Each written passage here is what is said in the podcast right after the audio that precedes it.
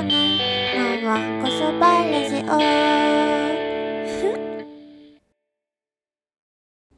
こんばんはこそば鈴木ここねです。今日は2月10日金曜日。第57回目のわんこそばラジオ。最後まで楽しんでいってください。えりこお誕生日おめでとう。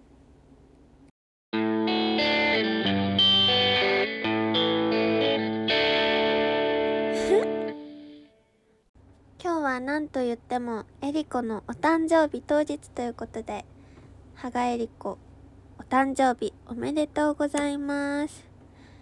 えー、逆さまに入ってくれて初めてのお誕生日ということで明日は盛大にお祝いしたいと思います。下北沢フラワーズロフトで生誕祭あります。皆さんぜひ遊びに来てください。えりこはえっとねすごくよく笑う子で 私も結構よく笑う方なのでいつも一緒に笑ってくれてとっても助かってます。まだ出会って数ヶ月って感じですけどあのエリコと初めてちゃんとした会話を覚えててあのねあの顔合わせからずっとレッスンだけであんまり喋る時間とかはなかったんですけどでアーシャ撮った日に帰りが一緒になってそれで2人で喋った会話なんですけどエリコがあのまあそれまでも会話はしてますよ。でちゃんと2人の時間っていうのは初めてだったのねそこで。であの あのね私に質問があるって言って 何かと思ったら食べたいものが決まってる時にそれが食べられなくなった時気持ちを切り替えられるって 脈略もなくその質問されてそれはすごくいい質問だなと思ったの。なんか結構さそういうことはありません？なんか友達と歩いててマック食べようとか思ってそうマック食べようねって言って喋ってたんだけどあやっぱやっぱうどんにしない？みたいな。ことあるじゃないですか。そういう時に私はその友達とかがすごいなって思ってたの。私は結構食べたいものがあったらもう変えられない変えたくないくらいの人なんですけど。結構切り替えられる人いるよね。でもあのねまあさすがに食べたいものが決まっててそのお店に行ったら今日は定休日だったみたいな日は仕方ないじゃないですか。だからまあ違うもの食べるけどその恨みは恨みっていうかその心残りは結構長く続くかなって私は答えたんですけど。確かそしたらえりこが爆笑してて。あの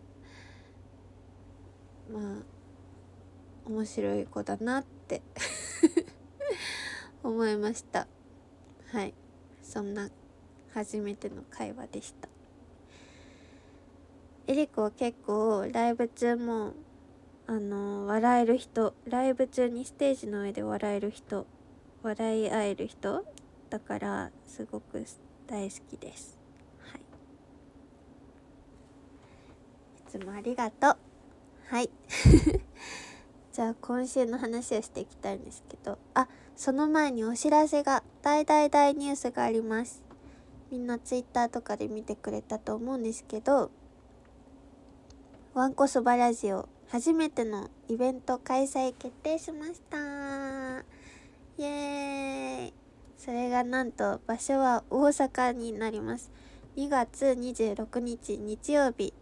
大阪ロフトプラスワンウエストさんにて、えー、2015年のわんこそばラジオ in 大阪というイベントを開催させていただきます。内容はま公開収録という感じでゲストに逆さまということで喋っていくんですけどあのたくさんたくさんのお便りが欲しいと思っています。えっとまあいつもみたいにねわんこそばラジオ僕普通に一人で喋ったりとかする時間はあると思うんですけど3人で喋ってほしいこととか、まあ、普通歌とかまああの話してほしいテーマ的なこととか質問とか何でもあの短くて大丈夫なのでインスタの DM か Google の専用フォームあるので是非そちらに送ってくれると助かります。たくさん読みたいと思ってます。はいということで。あ配信もあるのでね是非ねあの世界中のわんこそばラジオリスナーは、えー、ぜひ見てみてください。2月26日お楽しみに。やったー嬉しい。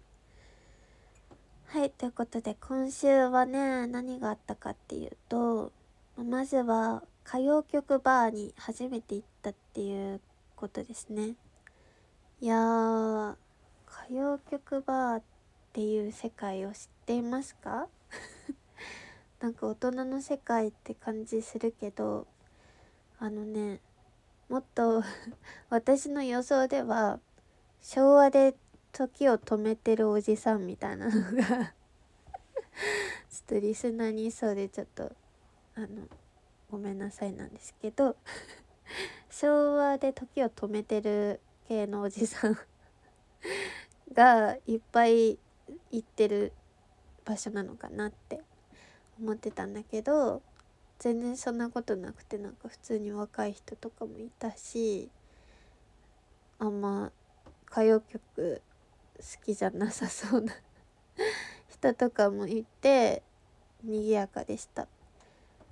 あの歌うバーじゃなくて映像を見せてくれる昔のテレビ番組歌番組とかで歌ってるところの映像をあのリクエストしたら流してくれたりまあお店の人が決めたやつ流してくれたりしてずっと映像が見れる場所みたいな感じ？だったんですけどすごい楽しくてあのとしちゃんとか郷ひろみとか見れたし楽しかったです。で私はもちろんゆうゆうをリクエストしてゆうゆうは天使のボディーガードリクエストしてもう最後の最後で流してくれました。もうね天使のボディーガードは YouTube でもういろんな映像を見たんですよ。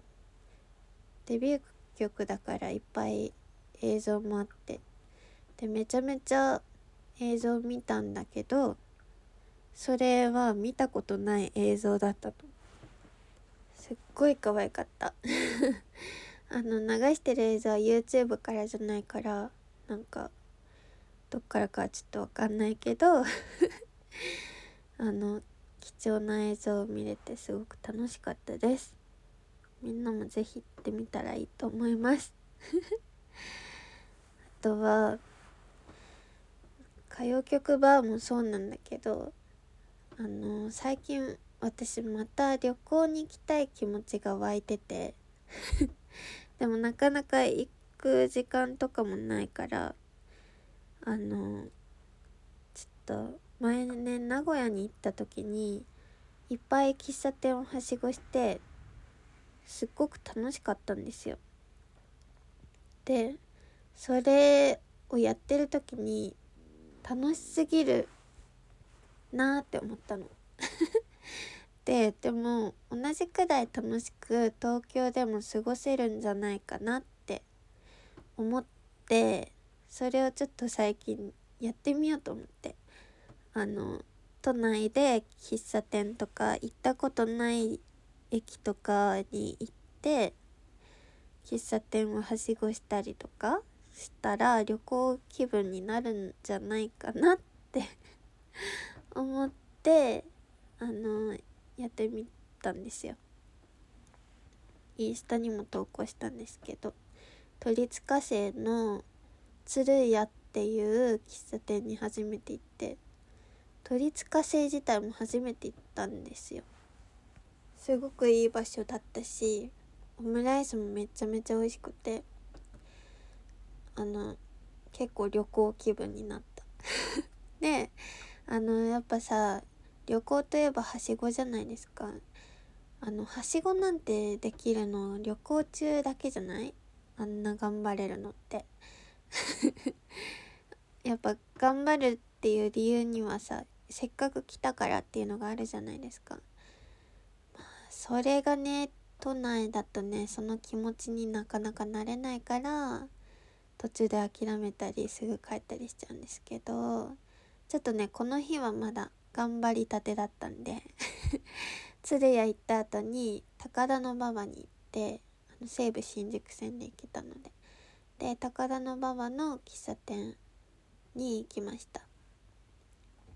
まあ喫茶店で何してるかっていうとうんとまあ最初はオムライス食べてぼーっとしただけですけどえっと高田馬場ではね何してっけな。あ日記を書いててその後本読んでましたね。そんで高田馬場から新宿行って歌謡曲バー行ったって感じですね。結構旅行っぽかった。で次の日もちょっと頑張ろうって思ったんだけどあのまあなんだろう。ちょっと2日目は頑張れなかったですね。あの普通に行ったことある喫茶店に行って1時間くらいで帰ってきた。まあ旅行はやっぱりせっかく来たからっていうね帰れない状況っていうのが強いと思いますね、まあ、またなんか挑戦できたらいいかなと思ってはいます。皆さんも是非行ったことないような場所に行ったりとかして旅行気分を味わってみるのはいかがでしょうか？次はさすがにあの帰るのは我慢しようかなって。いやでも、まあ、帰りたくなったら帰っていいよね。旅行ごっことねしてみたっていう話でした。はい続いて。最近そのココスがやばいっていう話をねこの間したじゃないですか。で私今週またやばいもの見つけてしまったんですよ。何かというとチュモッパっていう韓国のご飯。あの聞いたことないでしょ。あのねこれはお店の名前とかではないんですよ。家庭料理みたいな。ご飯の名前なのチュモッパって。あのねカルディにチュモッパの素っていうのが売ってて結構デカめのやつなんですけどそれをねあの混ぜたご飯であの実家に帰った時にそれの冷凍ご飯を持たされて帰って食べたらもう美味しすぎてやばいんですよあれ。やばいの本当に。あのねすごく細かく揉まれた韓国海苔とごまとか入ってたかなとかなんか韓国っぽい色のやつ。とたくあんのちっちゃいたくあんちっちゃいやつ。があのをご飯に混ぜて混ぜご飯的な感じで本当はあの小さい丸のおにぎりにするのが正しいらしいんですけどもう普通にお茶碗で食べました。それ本当にやばくて。その実家からもらったのは1杯分だったんですぐにカルディに行って買ったんですよ。もうあのそのカルディで買う元一つでご飯1.5合分みたいな。書いてあってもう1.5合を1.5日くらいで食べましたね。普通のことか 普通のことすぎるけどあのやばいなって思いながら食べた。本当にやばい。あそうそれで混ぜてあのごま油も混ぜるの。めちゃくちゃ美味しいからあのみんなもほんと食べてみてほしい。やばいです。チモッパちょっと検索してみてください。カルディに行ってみてください。韓国料理コーナーとかにあると思います。ほんとやばいよ。中毒になったらめっちゃデブになると思う。はいそんな感じです。あと今週見た映画はですね「フォール」っていう映画を見ましたね。あの今上映中のやつなんですけどもう本当に嫌嫌。もう何してんのよっていう話です。あのもうねこのポスターみたいなポスターの画像だけで全部わかる。全部わかる系なんでポスターの画像見てほしいんですけどマジでめちゃめちゃ高い場所の映像がずっと続くからなんか映画見終わった後にあまあちょっとさすがにちょっとだけ説明すると ホールっていうのはあの地上 600m のテレビ塔古いももうすぐ撤去するよっていうくらい古いテレビ塔にあのなんかクライミングが趣味のあの女2人で行く登るっていう一番上まで話でで途中 途中ってか登りきったぞって時にあの登ってきたはしごが全部崩れ落ちちゃうんですよ。だからその 600m の頂上に取り残されるよっていう話なんですけどもうほんとずっと高い場所の映像なの。もうめっちゃ怖いしなんかヒヤヒヤするしすごいもうあーって感じなのね。であの映画を見終わった瞬間っていうかもう映画館映画館の明るい場所に行った瞬間にもうえもうなんか 生きてる？私私死んだ？私は？私生きてる？落ちちゃうよっていう気持ちでした。落ちちゃうような気持ちは結構ね2時間くらい続いた。見終わった後。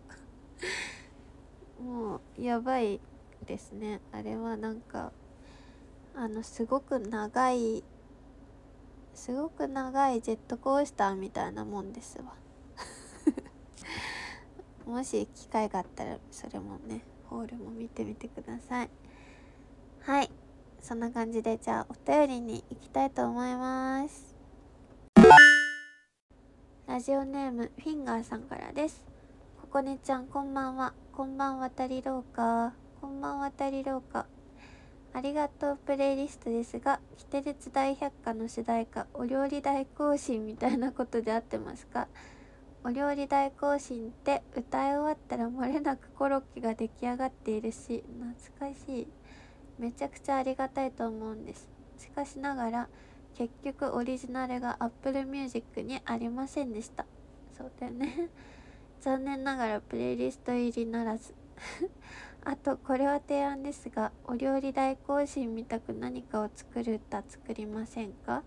ガポーライスを作る曲作ってパクチーはどうした？の歌詞で締めましょう。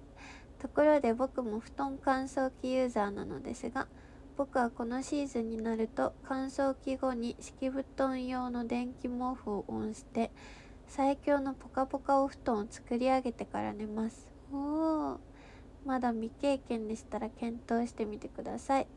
布団乾燥機あるある。乾燥機を終えた後のお布団があまりにもサラサラすぎてサラサラ味わいたさにズボンの裾を上げちゃう。では45分で布団乾燥機をかけたので45分後に寝ます。おやすみなさい。iPhone から送信ですって。ありがとうございます。えー、いやいやありがとうプレイリストそういうありがたい曲ではなくてあのそれを言ってくれると助かりますっていう そういう歌詞ありがたいですわっていうプレイリストです。はあ。布団乾燥機本当にいいですよね。なんかさ布団乾燥機をうまくつけれてなかった日すごいショック。あのその布団が途中で途中で布団がさ潰れちゃっててさあの足元の方にさあったかい風行ってなかった時とかすごく悲しい気持ちになりますね。布団乾燥機あるある。でした。はいありがとうございます。そうだもう今日は雪が降ってねとっても寒かったですけど皆さん転んだりしてないですか？私も転んでないですけど。そういえば今日はあのね 今日は街でおじいさんを助けたんですね。本当の話で。冗談じゃないですけど。あのおじいさんを助けたらおじいさんがあの 私にチョコをくれました。板チョコ。まあ、何何を助けたかってすごく困ってたんです。コピー機の前で。私もうここ年人でもコンビニのプリンターはもうプロのプロコピーは任せろっていうくらいあのニのプリンター強くなってるんですけどそのコピー機の前でおじいさんが困ってたんで教えてあげたんですよ。喋りかけすぎって感じですけどあの助けてあげたらあのチョコをね買ってくれました。チョイスがさやっぱさおじいさんすぎてめっちゃ可愛いよね。板チョコって。キュンときた。嬉しい。バレンタインですね。嬉しかったです。ああと今日の出来事はあの iPhone ケース。iPhone ケース新しいの届いてあのやっと買えか買えたんですけど iPhone ケースがボロボロだって気づいたのも最近の話だったんですけどね。あのツイートもしたんだけど友達にねこの私のこのボロボロの iPhone ケース他人として見たらどう思う？って聞いたの。そしたら友達としてあの他人じゃなくて友達として変えたらいいと思ってたって言われて すっごく衝撃だったの。衝撃だしショックだし私は結構ボロボロっていうのに気づいたのも最近だったからあそんな人の iPhone ケース気になるもんなんだと思って。私人の iPhone ケースほんと興味ないんですよ。全然見覚えないし。あの全然友達の iPhone ケースがどんなだったか覚えてないくらい見てないんですよ。さすがになんか変なシールとか貼ってあったら見ちゃってるかもしんないけどあのね全然記憶にないくらい興味ないから私の iPhone ケースも見られてないと思ってたんですね。だからびっくりしちゃって変えた方がいいと思うって言われて。それでもう急激に変えたくなっちゃってすぐに ZOZO タウンで注文していい感じの見つけられたので変えたんですよ。すっごく可愛いいちご柄のすごい可愛いケースになりました。これさ置き配でさ頼んだんだけどさあの置き配でもささすがにさ置く時ピンポンしてほしくない？ピンポンしない人いるじゃないですか。あの家にいるのに置き配頼んでる時っていうかまあいつ来るかちょっと分かんないから置き配とかにしてる時とかあのたまたま家にいて置かれてた時に外出る時気づくみたいな。さすがにさ ピンポンしてさ「起きましたよ」って言ってほしいですよね。怒ってる人みたいになっちゃった。私の新しい iPhone ケースをみんなに見せたいです。はい。続いてお便り読みます。ラジオネームハワイのおはぎさんからです。ここねんさんこんにちはこそば。こんにちはこそば。いよいよ今週末ブラックナードフェスですね。めちゃくちゃ楽しみです。おお。カレーを食べながらライブを楽しもうと思ってます。萌えちゃんやそかべさんも楽しみです。ここねんさんはどのような楽しみ方をしますか？また見どころはありますか？あとココネンさんはフェスの楽しみ方って何かありますか？どんなフェスに行ったことがあるとかフェスの思い出などあれば。僕は初めてのフェスがメトロックだったのですが日焼け止めや非常食とかいかにもフェスって感じの重装備でちょっと恥ずかしい感じでした。でもいい思い出です。それではですってありがとうございます。ブラックナードフェスですね。うわ嬉しい。超楽しみ。カレーも楽しみだし萌ちゃんに会えるのもね。ソカベさんも楽しみですしやっぱり私的にはハイの刑事さんがいらっしゃるのがとても熱いっていうかやばいです。そんなライブ見れるなんてあのとっても楽しみです。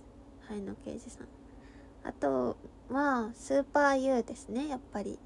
私のあのソロ曲「水星待ち」を作ってくださったあの翔平翔平マン。翔平さん があのやってるバンドなんであのぜひみんなにも見てほしいです。はい。あとまあ本当にいろんな人が出ますからあのぜひ一日楽しんでいただければと思っています。いただければっていうか私も出演させていただくみんなので、えー、みんなで楽しめたらいいなって思ってます。えー、楽しみだって前めっちゃ楽しかったもん。はい。えっとフェスか。私フェスってあんまり記憶にないな。だいぶ何だったのか忘れてるのがありますね。クワトロあれはフェスじゃないか。とかまあフルジーニョでしたっけ？なんか最近あったやつ。去年の夏あった。立川のフェスは楽しかったです。でまあフェスって私結構一つだけ嫌な思い出があって。あのね高校生の時に行ったんですよ夏フェスに。私やっぱり日焼けしたくないんですね。すごく日焼けしたくない気持ちが強いんですけどだから野外のフェスってあの基本行きたくないんですけど高校生の時に一回友達に誘われて行ったんです。3人で仲良しだった女の子たちであの行ったんですけどそのなんか勝手にチケット買われちゃって私が行きたかった日じゃなくて勝手に買った子が見たいバンドが出る日 のチケットをね勝手にねあの決めて買われちゃって。それであの全然見たいバンドがいない日の夏フェスに行ったんですよ。あの本当に信じられないくらい見たいやつがない。ホーリミとか キュウソとかそういう日だったんですけど。うん。あの本当に良くない思い出ですね。日焼けしそうで具合が悪くなるしあの日陰とかでずっと座ってた。楽しくなかったなあの日は。でそれが何なのか気になってたんですよ。本当あれあのフェスは何だったのか。で調べて多分多分あれです。えっとスペースシャワーラブシャワー。ラブシャワーみたいな。あの富士山の方でやるやつの野外フェスだったんですけど。いやそんな苦い思い出がありますね。水曜日のカンパネラでまだコムアイさんの時代だったんでそれが見れたのはちょっとだけ嬉しかったかもしれない。当時は。はい。はいそんな感じです。日焼けしたくないからね。ブラックナードフェスは日焼けの心配がないのでみんな楽しんでください。はい今週もお便りありがとうございました。お便りはインスタグラム、アット逆さまアンダーバーここでのダイレクトメッセージに送るか、Google の専用フォームに送ってください。ということで、今週も最後まで聞いてくれてありがとうございました。最後に脳みそ占いをしたいと思います。混んでるデパ地下で あの、知らない人と手と手が当たって気まずくなっちゃうやつ。になった人です。それではそれでは、また来週、明日のえりこの生誕祭来てください。じゃあねあと15日にソロのライブがあるので、ぜひ遊びに来てください。バイバーイ。鈴木ここねでした。ここね、ここね、のはこそばラジオ。